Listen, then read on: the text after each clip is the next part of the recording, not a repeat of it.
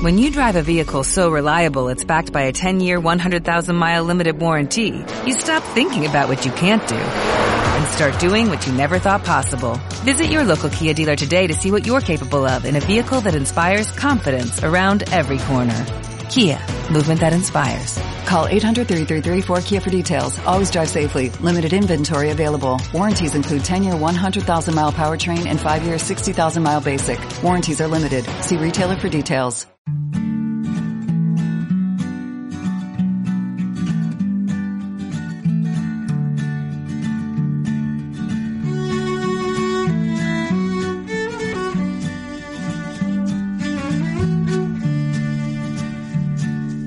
Que la millor manera d'esmorzar cada matí és fer-ho en companyia d'en Santi Gamisans, perquè disfrutaràs de la ràdio, aprendràs amb els convidats que porta i gaudiràs amb la música que t'acompanya.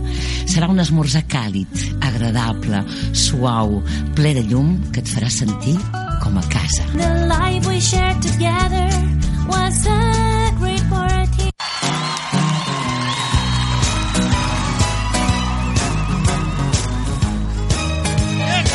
Comença la segona hora del Santi Santorum. Esmorzarem amb tots els dimarts i dijous de 11 a 12 del migdia.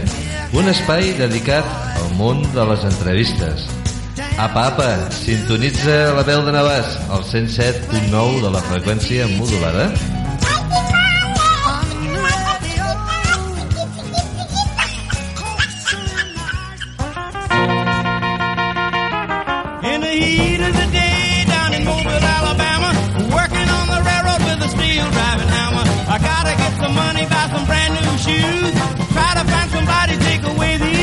Doncs sí, sí, hem arribat al punt de les 11 del matí i ha arribat el moment de, de l'entrevista. Una entrevista que estàvem esperant amb candeletes, eh?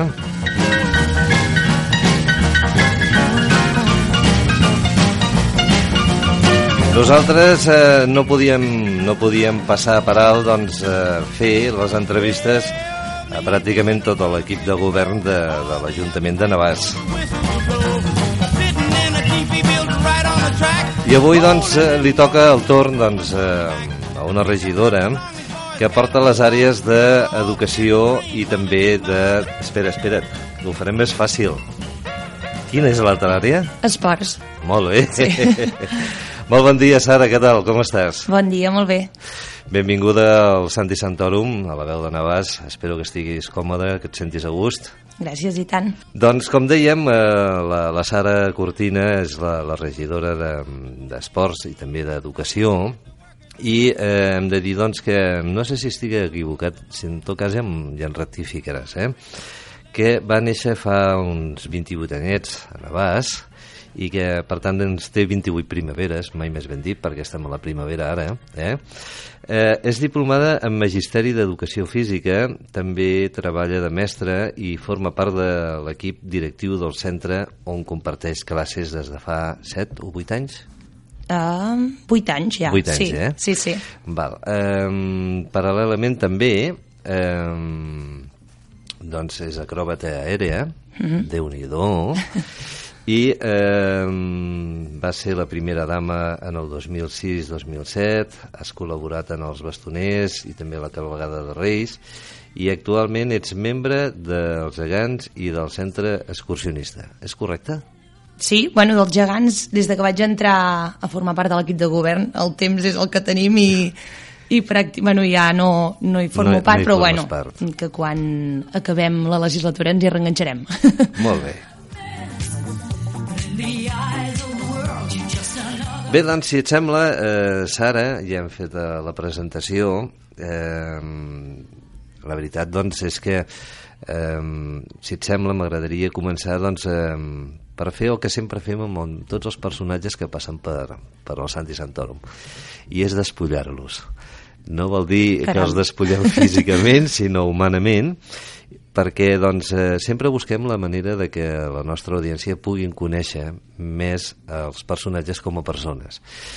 Eh, aleshores, si et sembla, eh, explica'ns una miqueta mm, bé, com, com, com va ser la teva adolescència, la teva infantesa, i si eh, ja sabem que ets filla de Navàs, Però eh, a mi em té intrigat lo de Martín, perquè jo també ho sóc, eh? I jo tinc una part de família per allà, per, per al barri de Balsareny, encara que sigui més nevesenc que, que balsarenyès, i a vegades em penso que potser doncs, eh, tu també tens parents per allà, no sé, ja, ja m'ho explicaràs però sí que m'agradaria que doncs, comencem doncs, amb això, no? eh, sabent una miqueta de tu, com, com vas passar la teva infància eh, una miqueta qui són els teus pares eh, què fan que, o, o, o si ja estan jubilats, etc etc. Mm -hmm. Bueno, jo sóc filla de Quinavàs de, de sempre. La meva infantesa, doncs, la més normal del món, sempre... Doncs, clar, quan encara podíem jugar al carrer, doncs, ara ja no es pot, però bueno, vaig anar a l'escola Sant Jordi, a l'escola a l'escola pública de Quinavàs, i eh, el meu pare sí que, clar, és cortina, és, és català, però la meva mare és andalusa, el meu avi viu al barri Cal Miquel, vivia, i perquè ara viu a casa dels meus pares, per tant, sí que és d'aquella zona, també. Bé, doncs així potser són parents, Sí. eh? Som una bona colla, eh, per això els Martins. sí. Sí, sí. Però bueno, sí, la meva mare sí que és de Granada, i, però el que passa que molt petita va venir cap aquí i pràcticament no, no se li nota eh, ni la- ni l'accent ni... El meu avi també era de Granada, eh? Era Sí. de, de Turón. La, Ai, ai, ai. La meva Ai, mare ai, dit que- Nalloz, era. Ai, ai, ai, que serem parents de lluny. Sí. molt bé, molt bé. I ara l'actualitat, doncs, bueno, la meva mare treballa en, en una residència i el meu pare ja està jubilat i pràcticament es dedica a fer de, de mainader de les meves nebodes, que és Molt una gran bé, feina. Molt bé. I, I, bueno, la meva adolescència, doncs, jo vaig anar aquí al, al casal a estudiar i Sí. després me'n vaig anar a Barcelona a viure tres anys durant, mentre vaig cursar la carrera, però de seguida vaig tornar cap aquí, de fet el tercer any ja pujava i baixava, vaig veure que això de la gran ciutat no era el meu, i, i, de, i de seguida ja, ja vaig tornar a fer arrel aquí al poble, que era el que, el que m'anava, de veritat. Fas de professora, de mestra? Sí, sí, sí, faig de mestre a l'escola de Porreig, a l'escola concertada, i ja fa vuit anys, mm, des de que vaig acabar la carrera, vaig tenir sort, perquè vaig acabar el juny i a l'agost ja treballava, bueno, ja em van agafar per treballar per començar al setembre, i la veritat és que molt bé, almenys, una bona experiència. Quina edat tenen els nanos que, que van a classe? Jo faig educació física, per tant Sí. els tinc des de P3 fins que, fins que fan sisè, Déu-n'hi-do. de 3 a 12, Ahà. i llavors a part sóc tutora de segon, que són els nens que tenen 7 i 8 anys, Sí. que és una bona edat. Sí. Bé, molt bé. Um, Explica'ns una miqueta um, com, com, va, com va néixer això de, de voler ser acròbata. Doncs mira, va ser bastant casualitat i encara que sembli mentida, jo tenia molts problemes d'esquena i em van recomanar que havia de fer... Jo sempre he fet esport, sempre he ballat i he fet hip-hop, he fet karate, he fet uh -huh. diferents esports i tenia mals d'esquena i no, no, ho acabava de solucionar. I clar, amb 25 anys no, tampoc era normal. I em van recomanar que fes un esport doncs, que fes molt abdominal o, bueno, i vaig començar fent uns cursets amb unes amigues mm, al mes de juliol, com Sí. aquell qui diu provant, i la veritat és que em va enganxar molt. I ja de seguida vaig apuntar-me a la, a la bueno, escola de circ que hi ha a Manresa, que la porta la companyia La Crica, i bueno, ja fa 3 anys, cap a 4 anys, deu fer ja. Molt bé, molt bé. Um, segueixes fent uh, d'acròbata? Um, fas algun event de tant en tant? O... Sí, sí. Sí? vaig fent, vaig entrenar un, un parell de cops per setmana a Manresa i a part estic en una companyia de circ que es diu Aspectia, que som una entitat, i de tant en tant fem alguna coseta. Normalment per aquí prop no tant. La companyia de circ és de Manresa també? Sí, és de Manresa. Ah. Sí, el que passa que hi ha companys de Porreig, hi ha companys de Navarcles, hi ha companys de Terrassa, vull dir, ho englobem tot a Manresa perquè la majoria de gent és de Manresa, però som una mica d'aquí i d'allà. Espètia, m'has dit, eh? Espectia, sí. Espectia. Eh, és que em sona, em sona d'haver-lo vist eh, en el Facebook -huh. Em sembla que fins i tot tinc la- l'amistat de, de la pàgina, no sé. Ho, ho haig de mirar. Um, Aspectia, um, on ha anat? Uh, on heu anat uh, com a molt lluny uh, a treballar, a actuar? Bueno, ara l'última actuació que vam fer vam anar a Pineda de Mar, a la mostra de teatre amateur, on també vam coincidir amb el grup escènic de Quinavàs. Vaja, El que passa que no vam poder estrenar l'obra que teníem perquè ens va ploure i nosaltres doncs, portem una estructura de 8 metres dalt i, i no, no vam poder fer tot el que volíem, però bueno, mm, hem Déu estat n'hi a. Pineda de Mar, hem estat a Tàrrega, a Mataró, a Llagostera... um, tu creus que de, del circ, diguem-ho així, uh, es podria viure? Uf, Uf, és complicat. És, home, mm, hi ha gent que hi viu, el que passa que... Bueno, primer has de ser molt bo sí? i, i tot i que no som gaire gent els que, el- els que fem circ, Però, mm, sí que hi ha molt nivell. Mm, tu ets molt bona. No, home, no. Com que no? Jo, jo he estat veient fotos, eh, ahir em vaig quedar amb la boca oberta, perquè estava veient aquelles fotos on, on estàs penjada d'aquells draps, no?, i anar Sí. voltant, i, i aquelles postures... Aviam, jo si faig allò em quedo, em quedo plegat de cop, eh? Que la qüestió del circ és que impressiona molt. Ahà. És una cosa que de seguida és molt estètica, però nosaltres, entre nosaltres, eh, sempre ens veiem els errors i sempre ens estem corregint i això no ho has fet bé i aquesta cama no l'has estirat. Vull dir que a la gent sí que li sembla que, ostres, quina passada, però realment hi ha moltes coses a millorar i, i és un món complicat, però com ho són totes les arts de l'espectacle, la música, els actors, els cantants, de fet, tot, tot és complicat. És complicat, sí. Doncs la Sara eh, Cortina i Martín, eh, un bon dia, va decidir eh, doncs, involucrar-se en el món de la política i eh, ho va ser per la CUP, Sí, per la CUP. eh, ja des d'un principi? Sí, sí, sí. sí.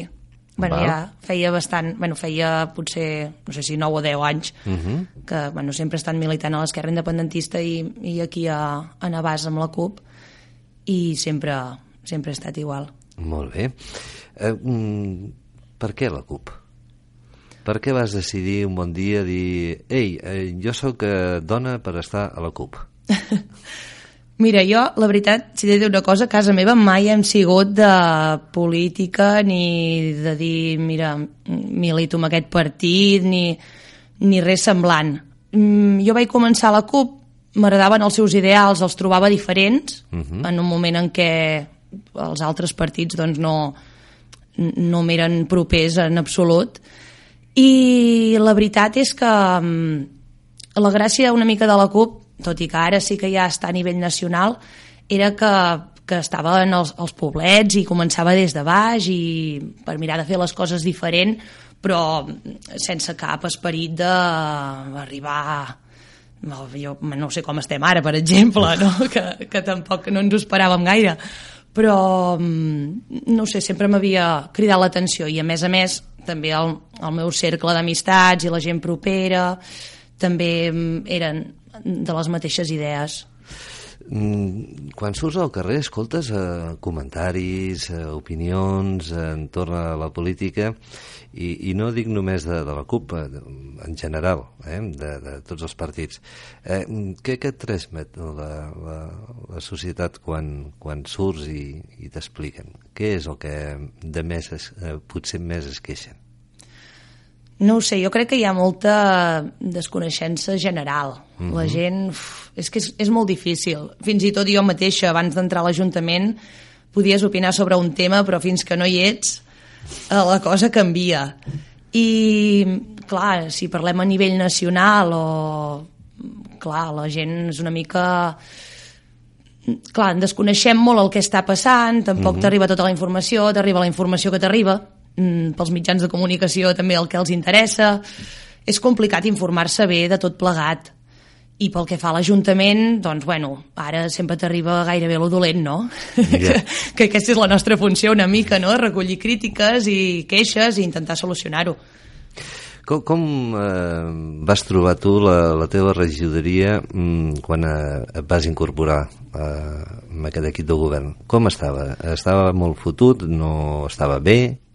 Doncs la veritat és que jo crec que he tingut sort perquè la regidoria d'Educació, abans la portava en Jaume, l'alcalde, uh -huh. i, i bueno, la cosa És- és, que bé, bé. I la d'Esports, doncs, la portava l'Hortència, que és d'Esquerra, Sí. sí. però la veritat és que em va fer un molt bon traspàs i, i vaig poder posar-me a treballar de seguida. Uh -huh. Sigui que m'ha costat més tot el funcionament general de l'Ajuntament que no encarar les meves regidories en concret. El fet de que un ajuntament sigui principalment l'equip de govern de, de la CUP eh, és perjudicial eh, en torna a demanar doncs, eh, no sé, eh, subvencions a la Generalitat de Catalunya tenint en compte que la Generalitat és d'un altre collar, diguem-ho així.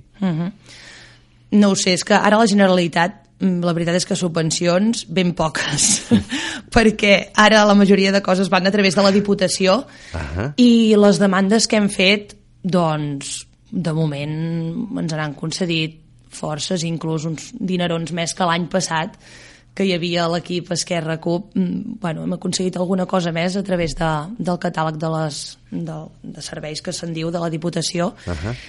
I, bueno, a nivell de la Generalitat, que jo hagi detectat a les meves àrees, no, però la veritat és que la Generalitat ha tallat molt l'aixeta pel que fa a educació i, i sort n'hi ha de la Diputació que, que ha, ti- ha tipat una mica del carro. Explica'm una cosa, eh, eh, aviam si tu m'ho pots aclarir. Eh, qui- quina, hi ha, quina és la diferència entre Diputació i Generalitat? Eh, per què? Mm, Perquè jo no entenc eh, que certes coses les, les eh, financi, per dir-ho d'una forma, la Generalitat i unes altres la Diputació, no? Per què no, no podria ser tot eh, que se'n cuidés a la Generalitat, per exemple, no?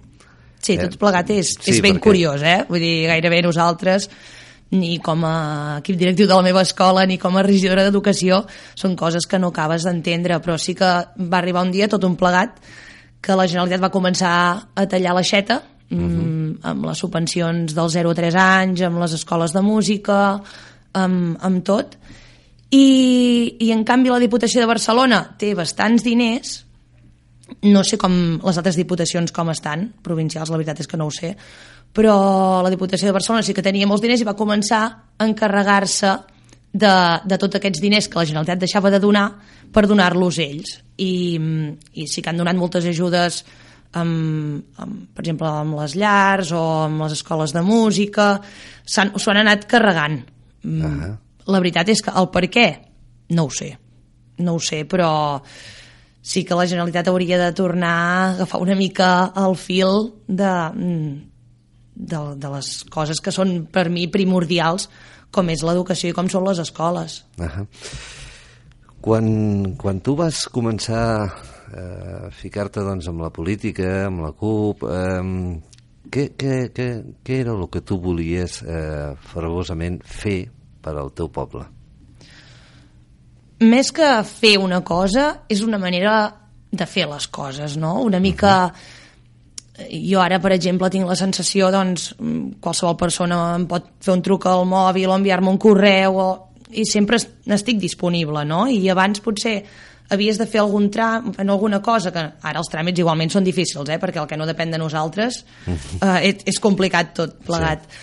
Però sí que de poder tenir una relació més propera no, amb l'Ajuntament, que, aquest, que l'Ajuntament estigui obert a la ciutadania, no, que puguin venir a preguntar, que puguin venir a informar-se, que, mm, que sigui la casa de tots, no? que en definitiva és el que ha de ser. Ahà. Molt bé, doncs eh, estem doncs, parlant amb la Sara Cortina i Martín i, i ella és la regidora de, bé, doncs, com han dit abans, de, de tot el tema d'educació val? Uh -huh. i d'esports també. I, I ara la pregunta ve doncs, una miqueta eh, eh, ja orientada cap al que és la- l'educació. val?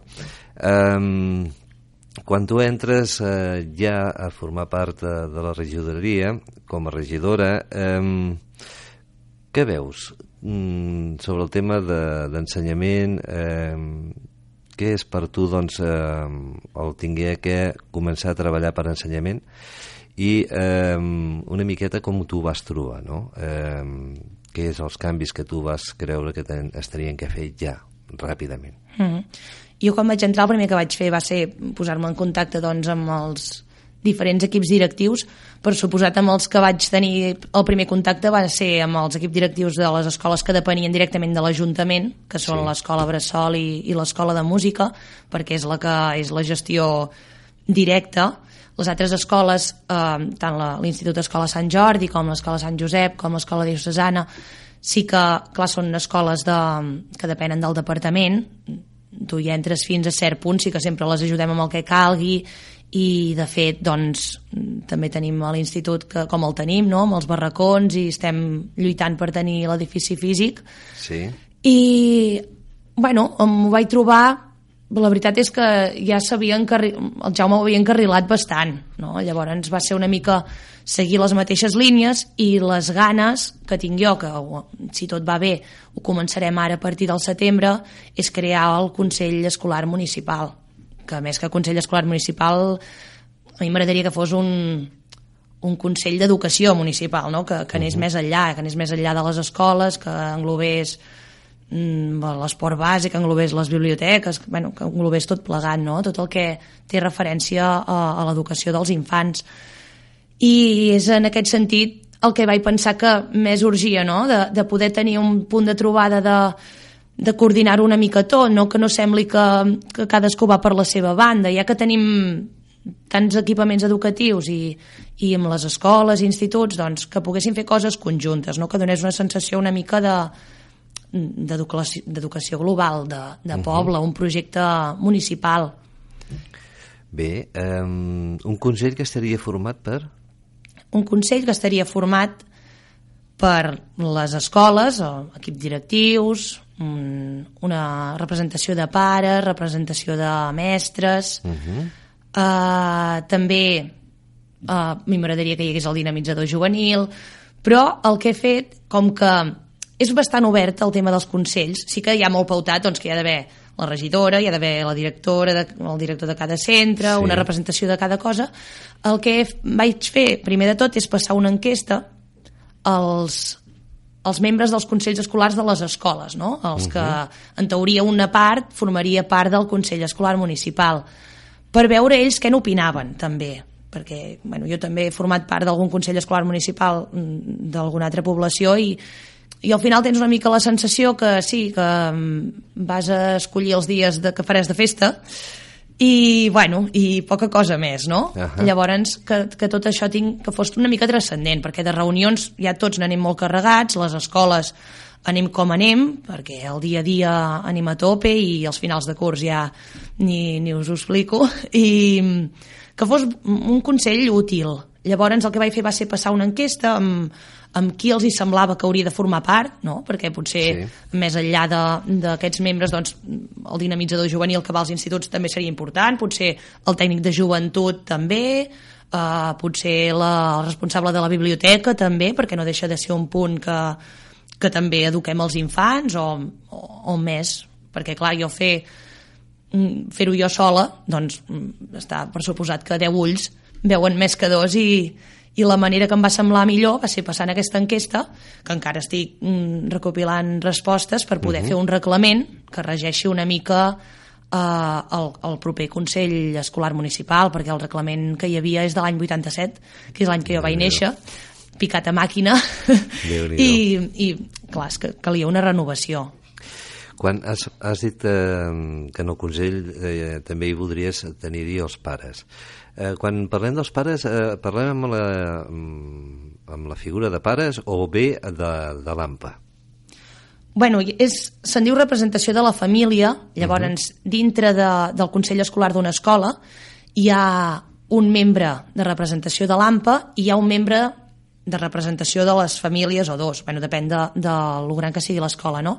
Però també hi ha representació de membres mm, que no són de l'AMPA, no? Familiars uh -huh. que no són de l'AMPA, per tant, aquí mm, podria haver-hi tant és de l'AMPA o no de l'AMPA, però que sí que fos del Consell Escolar de l'escola, perquè així és més fàcil el anar fent el, el, el, la tria, diguéssim, perquè si no seria molt complicat. Ahà.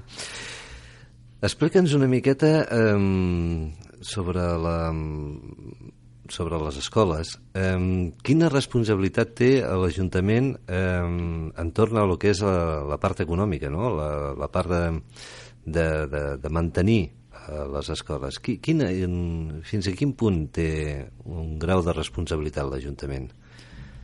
Depèn molt de l'escola. Hi ha, per exemple, si parlem de les escoles concertades, uh -huh. eh, sí que l'Ajuntament ajuda amb, amb el que calgui, mm, sempre que, per exemple, amb l'equip de so dels pastorets, una cosa tan tonta, no? Però Sí. Amb, amb alguna festa o, o sempre que s'ha demanat doncs s'intenta ajudar i també hi ha la part de beques, hi ha beques de, de material per, Sí. per alumnes que tenen dificultats econòmiques o de llibres. Pel que fa a l'escola pública ja és una mica diferent. Ja hi ha mm, una part també de, de manteniment, que moltes vegades és allò que parlàvem de la Generalitat, no? que, que se, potser se n'hauria de fer càrrec ella, però com que et trobes que no se'n fa càrrec, al final ho tocaves carregant tu, no? perquè les coses eh, deixades doncs, no poden estar, no? Uh -huh.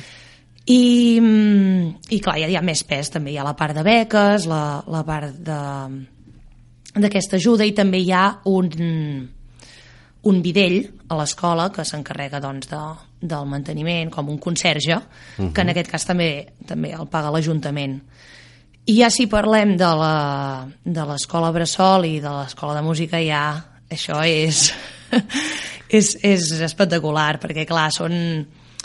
L'escola Bressol, per exemple, és, és una instal·lació que, que és totalment necessària, però bueno, té pèrdues de diners i la- i l'escola de música també, precisament per tot aquest tema de la Generalitat que ha deixat de pagar mm, uns diners que, que fa anys pagava i que ara ja no els paga i que per no pujar les quotes excessivament tocaves carregant com a Ajuntament que no ens queixem, eh? perquè és una decisió política mm, tu podries cedir l'escola Bressol a una entitat privada no? i que te la gestionés i, i rentar-te les mans, però no, no, és aquest, no és això el que volem. El que volem és que, que, la, que, que sigui un servei al, al poble i l'escola de música passa exactament el mateix. L'escola de Bressol, el personal que hi ha és, eh, diguem que està en nòmina per part de l'Ajuntament, sí? Sí, sí, sí. Està... Déu-n'hi-do, eh? Som per part de l'Ajuntament i l'escola de música també. Uh -huh. També, també. Um, explica'm una cosa, si és com ho pots explicar. Um, en, en quin pressupost eh, estem ballant ara uh, pel tema d'educació? De, de, um, entre les escoles públiques, més escola Bressol, més eh, escola de música. Qui, quin pressupost hi ha destinat en aquests moments eh, per poder mm, portar un bon terme a, tot això? Doncs la veritat és que la xifra exacta no te la sabria dir. Uh, sí que s'ha mirat molt de mantenir mm, la xifra que teníem a, a la, a, anteriorment, a l'any Sí. passat, perquè és això, mm, al cap de l'any sempre has de posar uh, uns diners o cada plaça que tens buida a l'escola Bressol suposa uns diners per l'Ajuntament, perquè igualment tens la instal·lació oberta, tens les mestres, per sort ara la tenim bastant plena, mm, vist com vam començar al principi de curs, perquè vam tenir un, un, uns anys amb poca natalitat.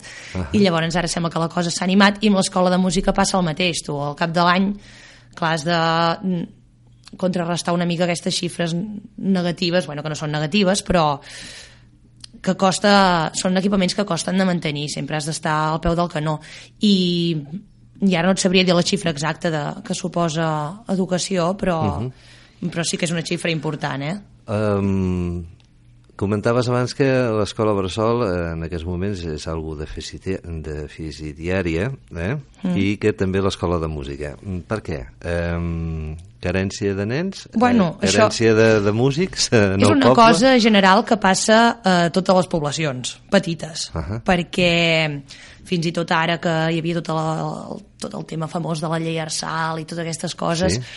clar, deien, si un equipament no és no és solvent per ell mateix eh, bueno, hauria de tancar, no? Per, per ser una mica exagerats. Mm. Però, clar, mm, són equipaments que són totalment necessaris pel poble. A l'escola Bressol sí que, mm, que com que és una edat de 0 a 3, clar, els, els nens que acaben de néixer i amb 4 mesos, doncs molta gent se'ls queda a casa. Cada cop tenim més gent, al, bueno, més gent no, però hi ha molta gent a l'atur, hi, ha, hi ha avis que se'n poden fer càrrec, i potser eh, sí que quan tenen dos anyets ja ho veuen molt necessari les famílies, però més petits a vegades diuen, doncs oita, me'l quedo a casa i, i ja veurem què fem Mm, que està demostrat doncs, que, que té molts beneficis no portar els alumnes al, al 0-3 perquè realment és quan formen tota, tota la seva cognició i, i de més, no? però sí que per cada plaça que tens buida a l'escola Bressol, clar, són uns diners que perds. Mm, problema de pocs nens? Bueno, tampoc, perquè aquí a Navàs no ens podem queixar que de moment eh, anem bastant bé. Home, anem bastant el bé, no, poble- no hem poble hagut de gran, tancar eh? cap línia de P3, que moltes, molts altres pobles doncs, han estat fent batalla perquè això no passés, i sí que és veritat que tenim uns, els nens que ara tenen un any o així, que, que sí que és un, un curs una mica més baix de- d'alumnes, però bueno, ara sembla que es torna a animar.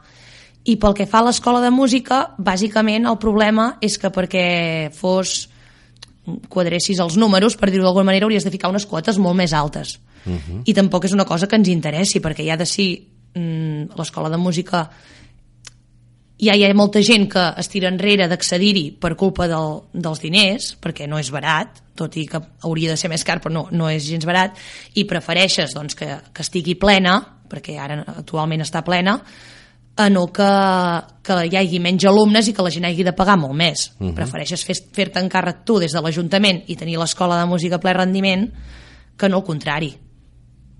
Val. Una pregunta que mm, eh, també em té intrigat i que es fa molt sovint. Um, ja sabem que les escoles públiques el, el tema d'ensenyament eh, ve tot organitzat per al Ministeri d'Educació. Vaig bé? Mm -hmm. Um, a les escoles bressol, qui se'n cuida de, de, de, de, de fer un format d'ensenyament per, per a aquests crius? Mira, a les escoles Bressol mm, també hi ha un, Perquè també ve per part de, també hi ha, la Generalitat de... també treu un, un decret, un currículum, diguéssim, sí. però és més obert, és, és bastant més obert. Tot i que ara estem en ple procés de canvis, perquè uh -huh. també ara sortirà el nou currículum de primària, que també està enfocat totalment diferent, tot això esperant a veure què passa amb tot el procés, no?, i, uh -huh. i a veure com acaba tot plegat, però bueno, um, sembla que tot anirà encarat cap a aquest nou currículum que sortirà. Pel que fa a les escoles Bressol, sí que hi ha unes, com unes pautes que dona la Generalitat de, de com hauria de d'estar encarat, però sí que tu com a escola Bressol pots fer-te um, mitjançant el teu pla educatiu doncs posar les teves línies i estar més obert. I sobretot les de titularitat municipal, que clar, depenen, no depenen tant de la Generalitat. Aviam, eh, com a regidora de, l'àrea d'educació, eh, comentaré alguna cosa. He, he escoltat, eh, no sé si dir crítiques, mm, però sí opinions, on es diu que amb els nanos eh, molt petitons, els de P3, doncs els estan forçant, els estan forçant molt la màquina en concepte d'ensenyament que fins i tot hi ha llocs on estan ja in, inculcant l'anglès i on ja els comencen a, a posar les mans fins i tot ordinadors. Um, què està passant? Uh, realment tenim que, tenim que començar de tan jovenets a, a aprendre? Això és un tema complicat, eh? Jo personalment amb aquest tema sóc una mica xapa l'antigua, no?, que es diu, però Sí. però sí que és veritat que moltes famílies, de fet, a l'escola on treballo, fem anglès a P2. Ahà. Vull dir que amb dos anys ja estem amb l'anglès quan pràcticament mm, prou feines tenen amb el català, no? Sí. Clar, és, és una cosa complicada. La... Suposo que, que et mous molt depèn de les opinions de les famílies, no? Si tens una bona colla de famílies que t'ho demanen, doncs, bueno, és, és una cosa més que, que s'ofereix. Necessari?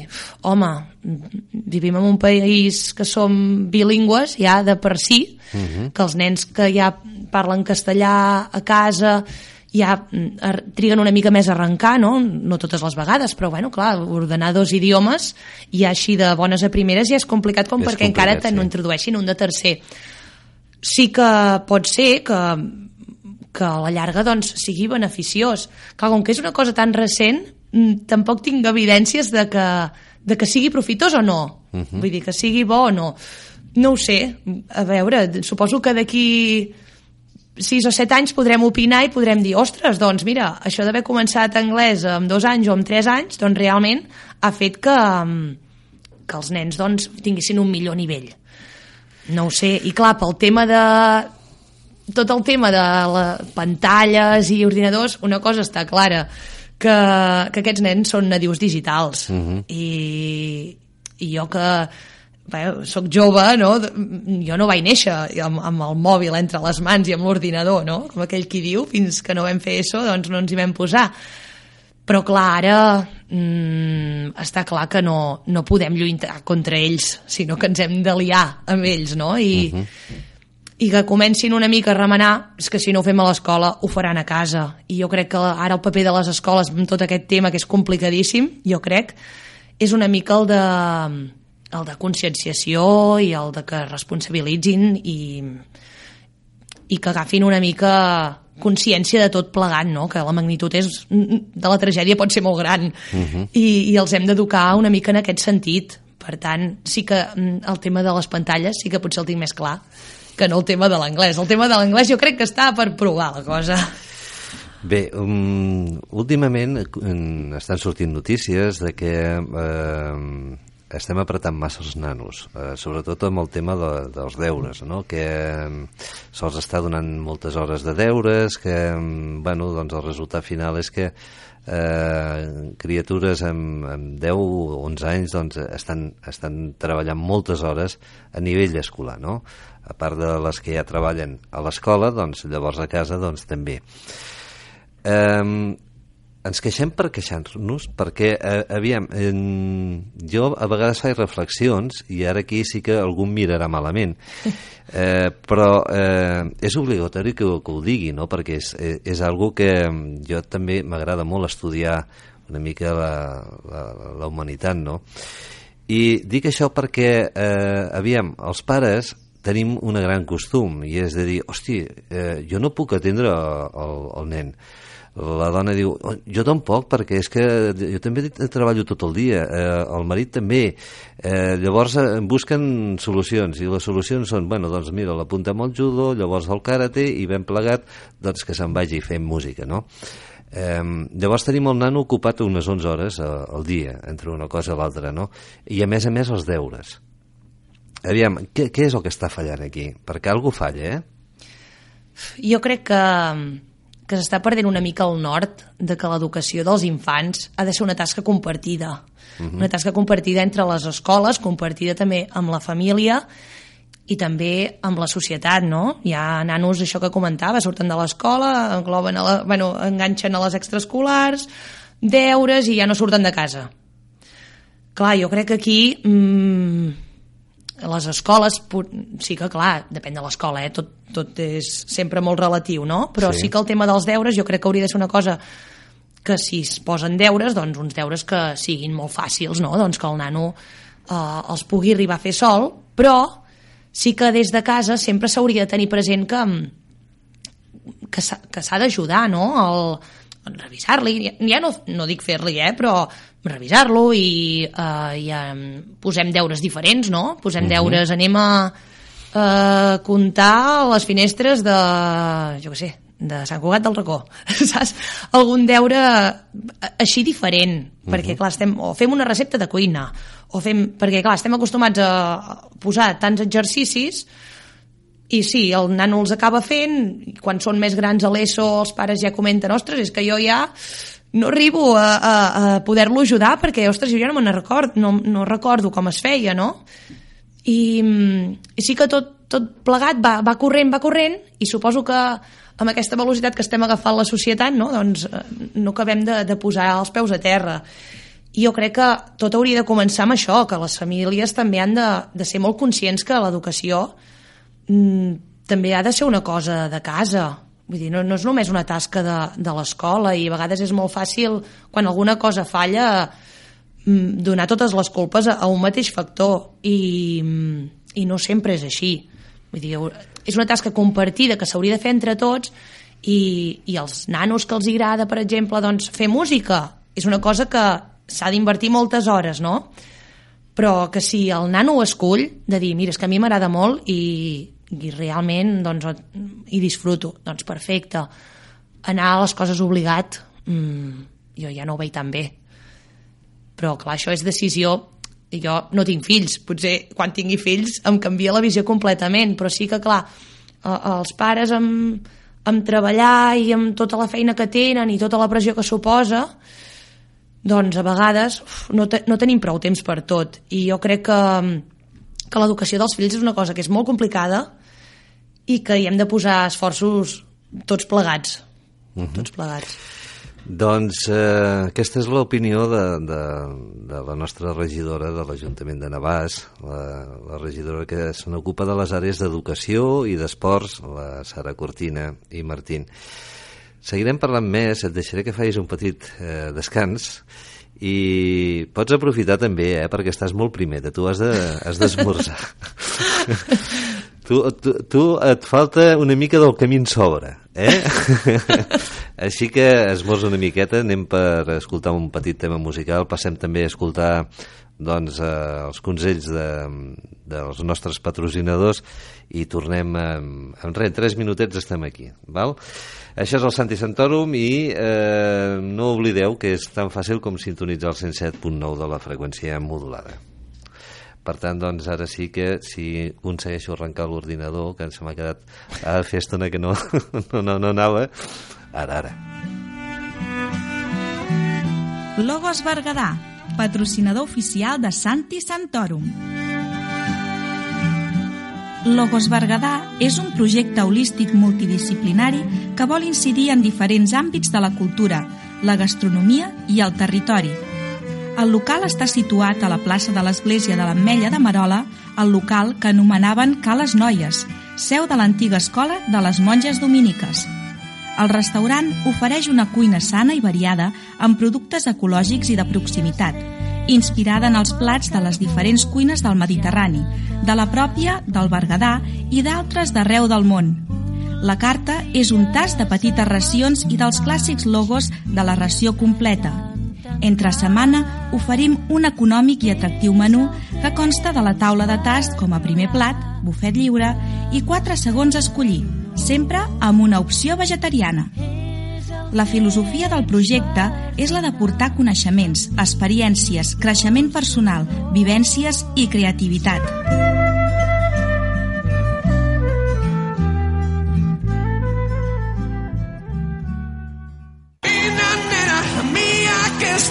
El Sindicat dels Pagesos de Balsareny oferint des de fa més de 30 anys productes de la terra i per la terra. Així és, donem solució tècnica als pagesos i ramaders, alhora que posem a disposició del públic la seva producció. Ens trobaràs al carrer de les Oliveres número 2 de Balsareny o bé ens pots trucar al telèfon 93 839 60 59 93 839 60 59 Sindicat dels Pagesos de Balsareny, patrocinador oficial del Santi Santorum.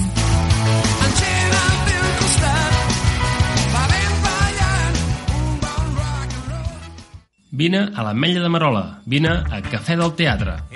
Menú diari casolà amb dos plats per escollir, entre 10 primers i 10 segons. Demana el plat especial del dia. Dimarts, fideuà. Dimecres, escudella i cardolla. Dijous, paella. I divendres, costellada de porc al forn. I per cada 10 menús que consumeixis et regalem una llangonissa.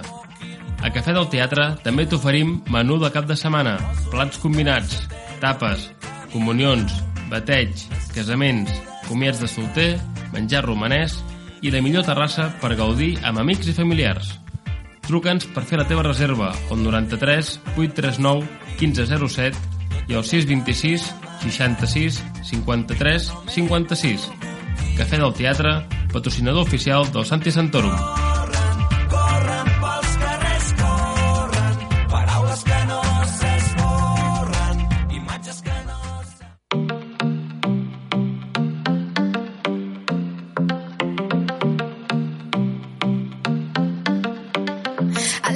Si no tens gos i vols comprar-lo, els tres pins t'ajudaran a escollir-lo.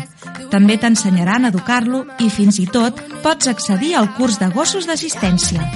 Tot això i molt més a la residència Els Tres Pins, a la carretera de Balsareny a Súria, quilòmetre 1, Balsareny. O bé al telèfon 629 550 226. Residència als Tres Pins, patrocinador oficial del Santi Santorum. La solució per la teva mascota.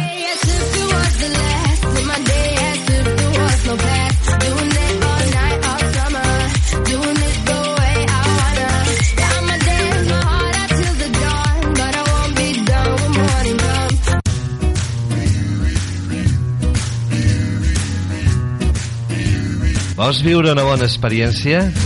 Sintonitza Santi Santorum, a la veu de Navàs, al 107.9 de la freqüència modulada. Quan? Els dimarts i dijous, de 10 del matí a 1 del migdia. Tens una cita amb els Santi Gamisans. Enganxa't a la veu de Navàs, t'ho passaràs molt bé.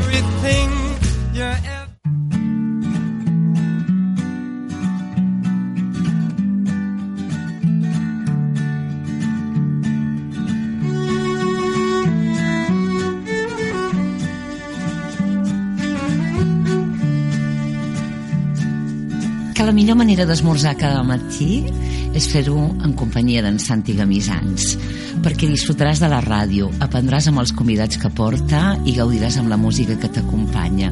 Serà un esmorzar càlid, agradable, suau, ple de llum que et farà sentir com a casa. The life we shared together was a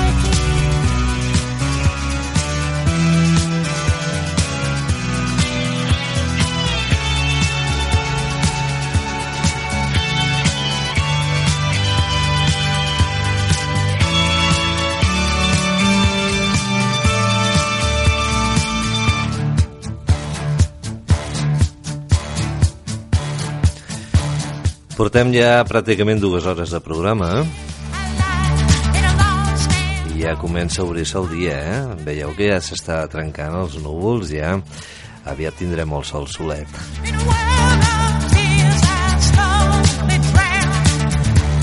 Molt bon dia per tots els que us incorporeu en aquests moments a la nostra sintonia. Això és la veu de Navàs, el 107.9 de la freqüència modulada. Qui us parla, un servidor de vostès, Santi Gamisans, i això és el Santi Santorum, un programa doncs, que s'emet a la veu de Navàs des del mes de març.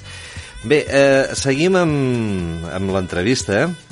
Tenim a nosaltres la, la regidora de- d'Educació de, i de- d'Esports de l'Ajuntament de Navàs, la senyora doncs, eh, Sara Cortina i Martín, i eh, estàvem parlant de, del tema de, d'educació, estàvem molt, molt immersos en aquest tema i, i evidentment doncs, que ens queda molt que, que pentinar encara i, i mirarem doncs, de, de, de passar pàgina i anar per a altres temes. Eh? Però si, si més no, eh, voldria acabar de, de demanar-te alguna sobre el tema de- d'ensenyament, de, de, de l'educació.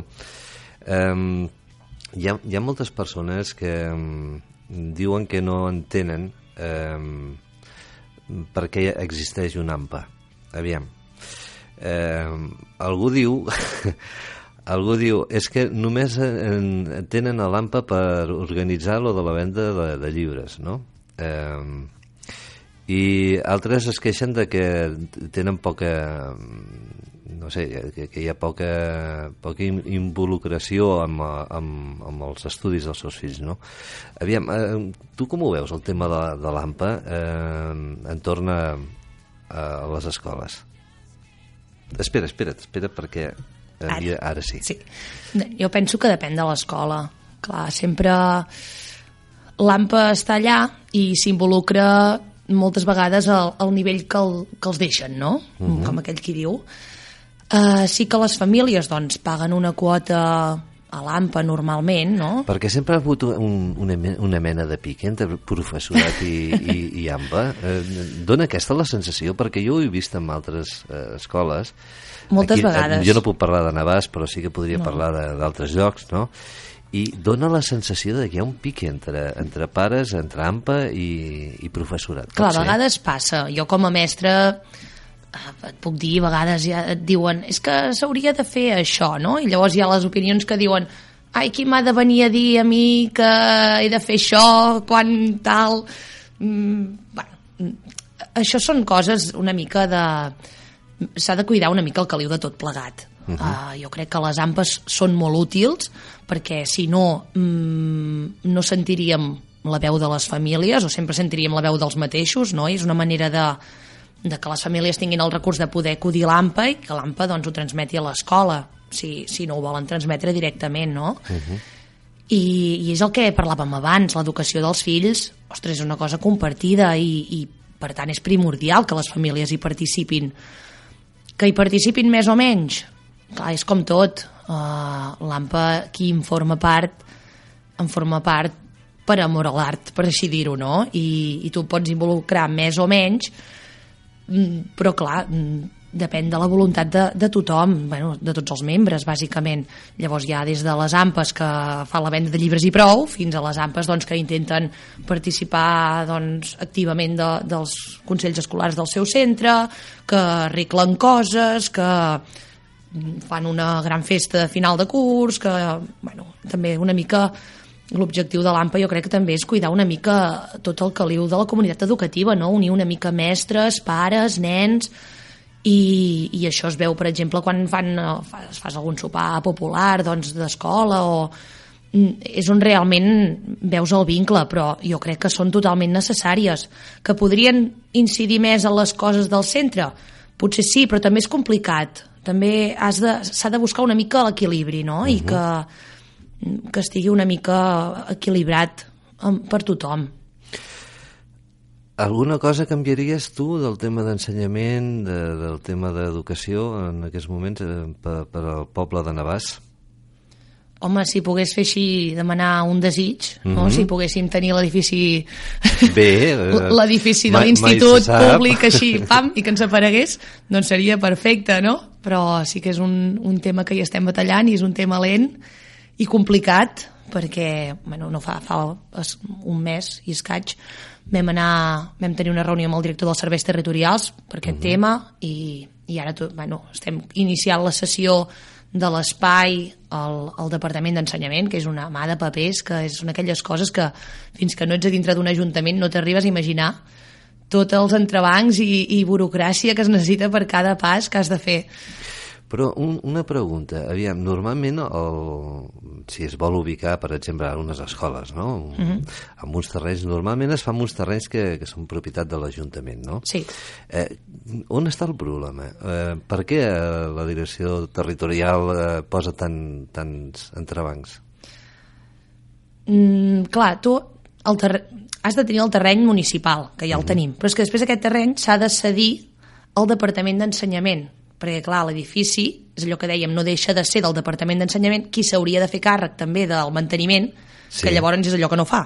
Però eh, sí que per què és tan complicat? Pff, no ho sé. També hi ha, sempre que vas a la reunió et diuen és que hi ha moltes poblacions que també l'esperen i tal i qual. Bueno, has de has d'anar fent pas a pas, per exemple aquest ara és el pas que ens toca, no? doncs cedir els terrenys per entrar a la roda de, que ja ens puguin anar cridant no? per, per d'altres coses però sí que és molt, molt, molt difícil. Suposo que també pel tema econòmic, eh? perquè tampoc deuen Ahà. estar per tirar coets, però és molt difícil. Evidentment. Um, on està proposat uh, fer aquest edifici de, per a les escoles? A, quin, a quina part de, de Navàs? Doncs el terreny és a, a davant del pavelló municipal d'esports, Mhm. hi ha tot un, una esplanada que queda així una mica alçada, doncs aniria allà. Molt és bé. allà el terreny. Bon lloc, eh? Sí, sí, sí, Sí, perquè sí. és una zona que bé, hi ha el pavelló prop i jo penso Sí. que està una mica desaprofitada Mhm. I, i mira, donaria un punt de vida. Anem a abordar una miqueta, si et sembla ara, doncs, eh, aquesta àrea d'esports que mm, Mhm. molta gent diuen que està descuidada. Mm, No que tu la tinguis descuidada, eh? Aviam. Que està descuidada, que el tema dels esports eh, diuen molts, sobretot els que estan molt aficionats a, a molt esport, en fer exercici, en fer doncs, algun, alguna activitat, ja sigui handball o la bàsquet, entre altres, diuen doncs, que normalment els ajuntaments és el que més descuida, la part dels esports. Eh, Com està? Jo discrepo, eh? Com està? Mira, jo penso que, que a Navàs tenim una gran sort perquè no som un municipi gaire gran i d'equipaments uh -huh. esportius i possibilitats per practicar l'esport, mare de Déu, no, anem, Moltíssim, sí, sí. en tenim moltíssim. Uh -huh. Uh, sí que és veritat que sempre és una àrea on s'hi han d'invertir molts diners, perquè, clar, els equipaments esportius no són barats. Clar, Ja. Tenim unes pistes de pàdel, tenim un camp de futbol de gespa, que, que també és un gasto considerable, tenim dos pavellons, tenim un complex esportiu com és l'Eix, Mhm. que a sort en tenim que bueno, sort o desgràcia, però que està, ara està municipalitzat, per tant també és un equipament de, de l'Ajuntament i que és un equipament molt sobredimensionat, el que necessitaria realment Navàs, però que clar, ara ofereixes doncs, un, un lloc per fer esport que està molt bé, per, ser, per ser un municipi de 6.000 habitants està molt bé. Aviam, eh, anem per al futbol. Eh, un equip que havia arribat a la primera regional, si no recordo malament, ja fa anys, eh? Jo me'n recordo, jo era un nano, i me'n recordo perquè jo, jo vivia a Balsareny i, i me'n recordo doncs, que hi havia molta rivalitat no? entre Balsareny i Navàs, Navàs, Balsareny, Eh, fins i tot un dia va haver un escalfament molt fort mm, de, perquè va venir el Balsareny a jugar aquí a Navàs i va guanyar el Balsareny, no? I recordo doncs que eh, vam, van venir els aficionats de Balsareny amb unes pancartes que deien tengo una vaca lechera i anaven amb els escallots fent tolon tolon, no? I anaven cantant allò, tengo una vaca lechera, no? I va haver molt, un, un, un, un pique molt gran entre diferents eh, aficions.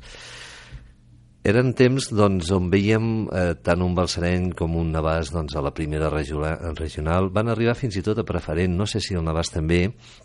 Eh, com està ara la situació del futbol? Eh, veurem un equip una altra vegada potent, amb, amb ganes. Ja saben que ara hi ha un bon camp, que tenen ja la seva gespa, que ara ja s'hi poden, poden a tirar i tot. Sí. Eh? eh, canviaran coses eh, entorn al futbol? Doncs mira, jo amb, el tema de- d'esports en general, eh? no només del futbol, sinó també de... M'interessa molt la part de l'esport base. Vull dir, Bé. jo el primer equip sí que s'ha de, s'ha de recolzar i, i estem molt a sobre amb els resultats i els pengem al Facebook i a, a totes les xarxes socials, però, bueno, depèn de les temporades. Mm, El futbol, hi ha temporades que l'equip va molt bé, va, hi ha temporades que no tan bé, eh, depèn, es canvien entrenadors, es canvien jugadors...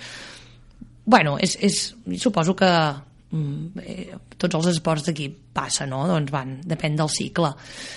Clar, el que sí que ens interessa molt és l'esport base, de que es puguin posar unes bases ben solidificades no? de, uh -huh. del joc net, d'esport respectuós, de, també d'educació una mica a les famílies, no? que, que sempre a vegades és, és un tema complicat, no?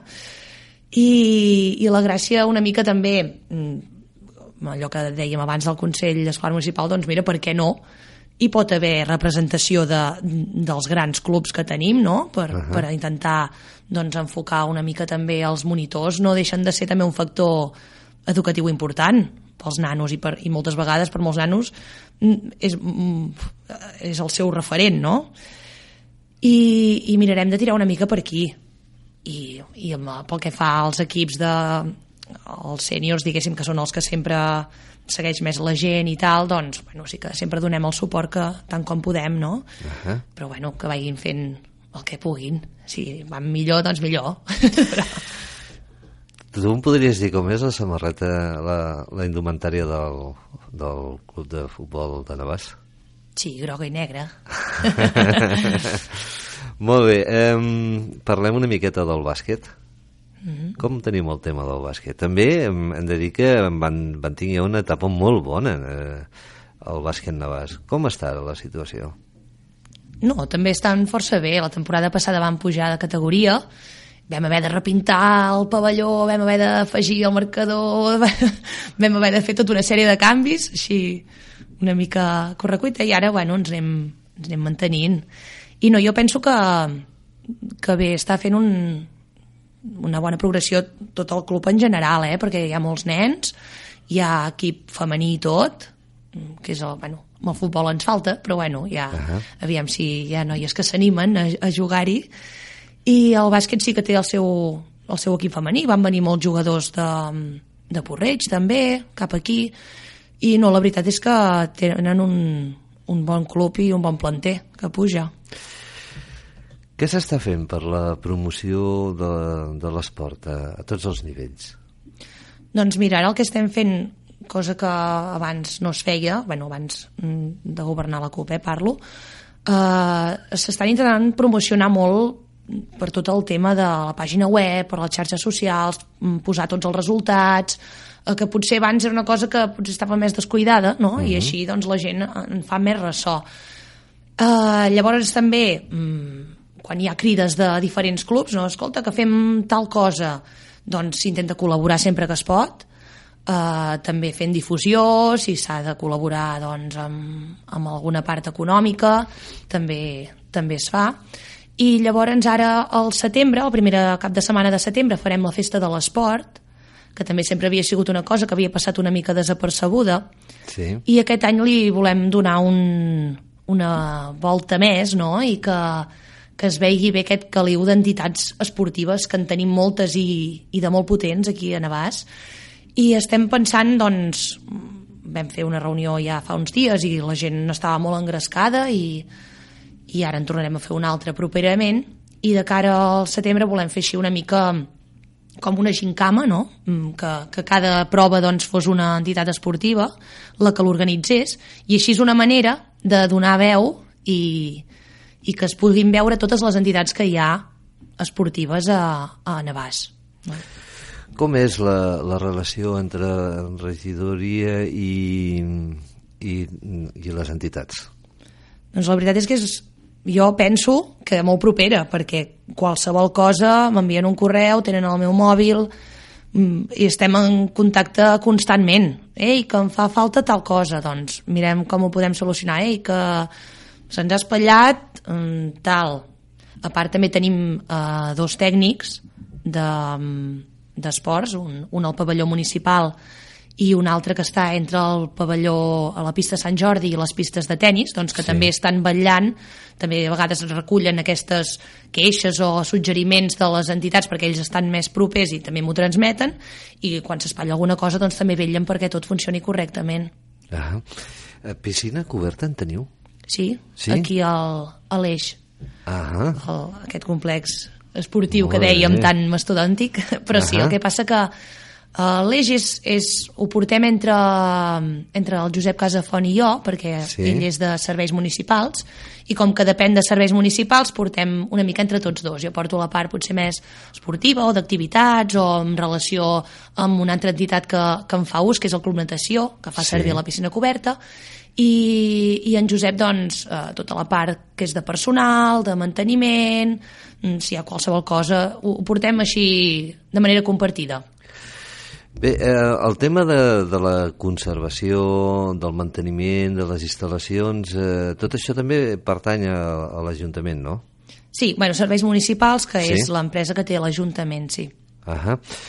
Um, Explica'ns una miqueta um, qui, quin, quin pressupost s'ha- pogut... Uh, no? Tampoc m'ho diràs? no, sí, sí, però Per, per totes les entitats, eh? ah, Mm, pensava que deies de l'eix i No, no, dir, no, no. ja si t'hi vols assentar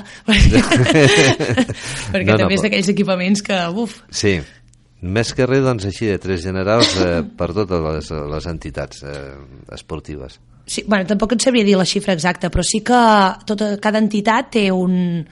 Sí que com més gran és l'entitat, eh, suposadament eh, el futbol i el bàsquet són les entitats que més mm, pressupost tenen de la seva subvenció, tenen otorgat un tant i després doncs, ells ho justifiquen i, i se'ls hi dona per, per activitats que facin una mica també a a més a més de la seva activitat rutinària, no? Doncs si fan Sí. algun casal o si fan alguna festa o, o diferent. I llavors també hi ha una part de, que ve de serveis socials que són unes subvencions que se'ls donen per, eh, per aquests alumnes o per aquests participants que tenen en risc d'exclusió social que, no, que potser si no tinguessin aquesta ajuda doncs no podrien practicar l'esport i com que ens és prioritari que, que els nens practiquin esport perquè és molt necessari, doncs se'ls hi subvenciona a través de, de l'Ajuntament perquè, puguin, perquè puguin practicar l'esport. Uh -huh. El tema de, de, el món del motor, eh, tenim, tenim alguna aquí al poble? Hi ha alguna entitat que se'n cuidi de, de potenciar el, el món del motor? Sí, sí hi ha un, tenim una entitat, de, uh -huh. tenim un motoclub, eh, que sí, que a vegades fa, ara aquest any no, no hem tingut contacte, suposo que quan organitzin alguna cosa, com sempre, estem disposats, uh -huh. però sí que en tenim una. Sigui, existeix la- Existeix, la- existeix. l'entitat. Sí. Val. Eh, el tema de... mm, Jo vull tornar a fer èmfasi amb la, amb la piscina coberta. Eh, teniu equip de natació? Tenim un club natació, Ah. sí, molt potent. Molt bé. sí, i que, que déu nhi jo estic molt contenta amb, amb, amb totes les coses que estan fent i a més a més organitzen molts campionats i fan cursets a l'estiu no, no, la veritat és que en podem estar molt contents A nivell d'esports, eh, heu, heu pensat mai, heu, us heu plantejat mai, t'has plantejat mai fer un gran event? Allò de dir, va, fem-la petar fort que, que ens, ens coneguin des de tot arreu? Bueno, la idea és...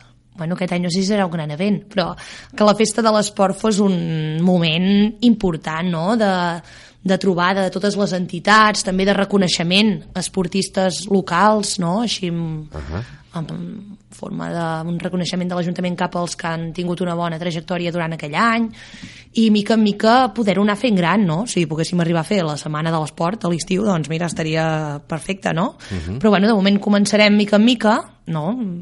fins ara doncs, el fest de l'esport no havia sigut gaire important i, i a veure si d'aquesta manera, amb aquesta dinàmica, que no sigui cadascú fa una cosa per separat i en fem propaganda i punt, eh, que sigui una cosa conjunta, doncs que també puguem mm, ser una mica l'exemple no? per d'altres pobles que, que els interessi la mateixa dinàmica, perquè al cap i a la fi moltes vegades mm, som les, la mateixa gent que estan ficats a un lloc, a l'altre, a l'altre, i només caldria unir-ho. Anem a veure com funcionarà, també és la prova aquest any, eh? Ah, bé.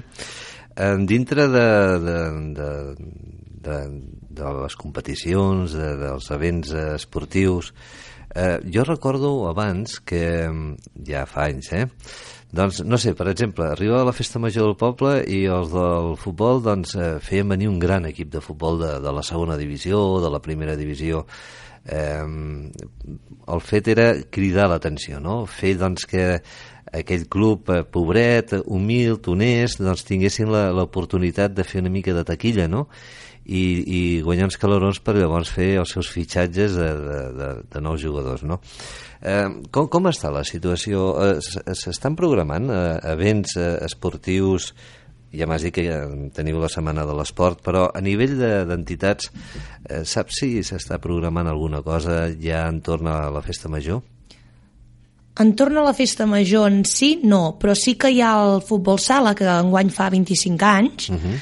i sí que eh, s'està movent alguna cosa perquè vingui algun equipet bo, es parlava del Barça, eh, de futbol sala, però mm, encara és allò que s'està movent per veure, per, com que fan els 25 anys, doncs poder fer alguna cosa, això que deies tu, no? de, per donar una mica de nom. Molt I bé. a veure, estan, estan movent fils, eh, per això.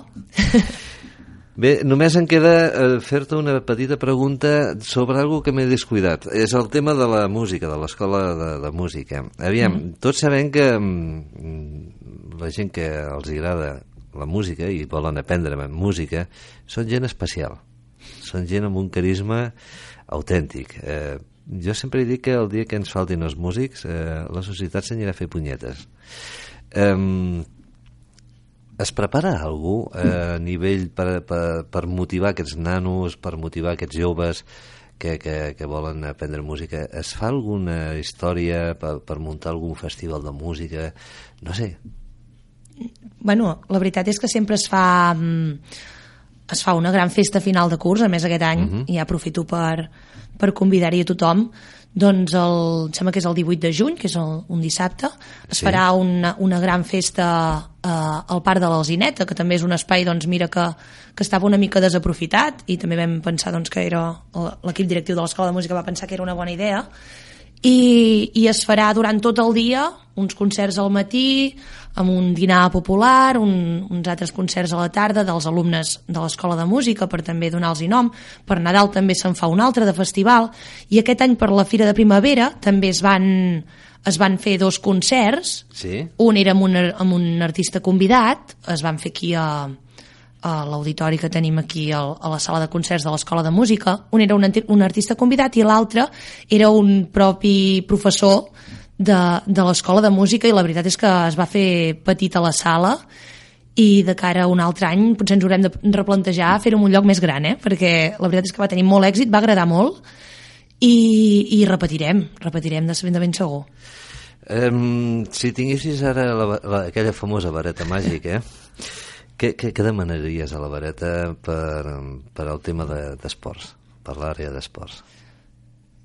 Mm, doncs mira, penso de l'àrea d'esports que en quant a les entitats que continuessin igual com estan ara, perquè són moltes, en van apareixent de noves, ara, ara ja com a entitat nova tenim un club de darts, per tant, Molt bé. que també forma part d'esports, tenim moltíssimes entitats, tenim també penyes, eh, la penya barcelonista, que també formen part de l'àrea d'esports, que continuessin amb, amb tanta empenta, perquè la veritat és que estan fent moltes activitats pel poble, estan fent mm, moltes coses pels nens, sobretot, que és el que l'esport bàsic que, ens interessa moltíssim, i és difícil, mm, perquè és allò que dèiem, no? que, que tu estàs dintre d'un club i, i no deixes de fer una feina una mica eh, per amor a l'art i, i de manera gratuïta, no? Doncs que uh -huh. continuessin amb aquests ànims i, i anar organitzant tornejos i events perquè és, és el que realment dona vida al poble i, i veus que, que hi ha caliu de, d'esport aquí a Navàs. Hi ha molta gent aficionada a la bicicleta, molta gent aficionada a córrer i, i també, doncs, per exemple, al, al centre excursionista doncs, ha aparegut una, una branca que és d'escaladors, una branca que és de corredors. Vull dir que, que tenim molt, molt recurs Ahà. esportiu i, i esperem que tothom hi trobi la seva cabuda no? dintre de, de l'esport que, que el més li agradi. Doncs molt bé, Sara eh, Cortina, avui amb nosaltres, a la veu de Navàs, al Santi Santorum, nosaltres contentíssims de, de, de que estiguis avui aquí, donar-te les gràcies per la teva amabilitat, per, per eh, haver eh, invertit una mica més el teu temps, perquè al final hem, hem passat de, de, de l'hora de- d'entrevista, i desitjar-te doncs, eh, molta sort i que tot vagi molt bé, ja sigui amb l'educació, l'esport, ja sigui doncs, dintre de la, de la política eh, i que doncs, apaiguem doncs, eh, aviat doncs, eh, governant alguna més important no sé si hi ha alguna més important hi haurà que l'ensenyança, que l'educació, però mm, no sé, allò que faiguis doncs que et vagi tot molt bé. Moltes gràcies, un plaer i espero repetir aviat. Esperem que sí. Eh, de, de fet, eh, estem ja gestant la, la propera temporada, perquè suposo que ja ho saps que ara al juny ja, ja acabem temporada, i, i estem mirant a veure si, si serà per la tarda, si serà als matins, com, com ho fem ara, o a veure què, però algú sortirà. Molt bé. Sara Cortina i Martín, eh, regidora de- d'Ensenyament i també de- d'Esports de, a l'Ajuntament de Navàs.